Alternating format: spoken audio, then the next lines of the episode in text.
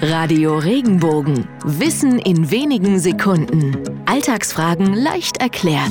Warum verlassen wir, wie Ratten, das sinkende Schiff, wenn wir uns von scheinbar erfolglosen Unternehmen abwenden? Diese nautische Redensart hat sich seit dem 16. Jahrhundert durchgesetzt.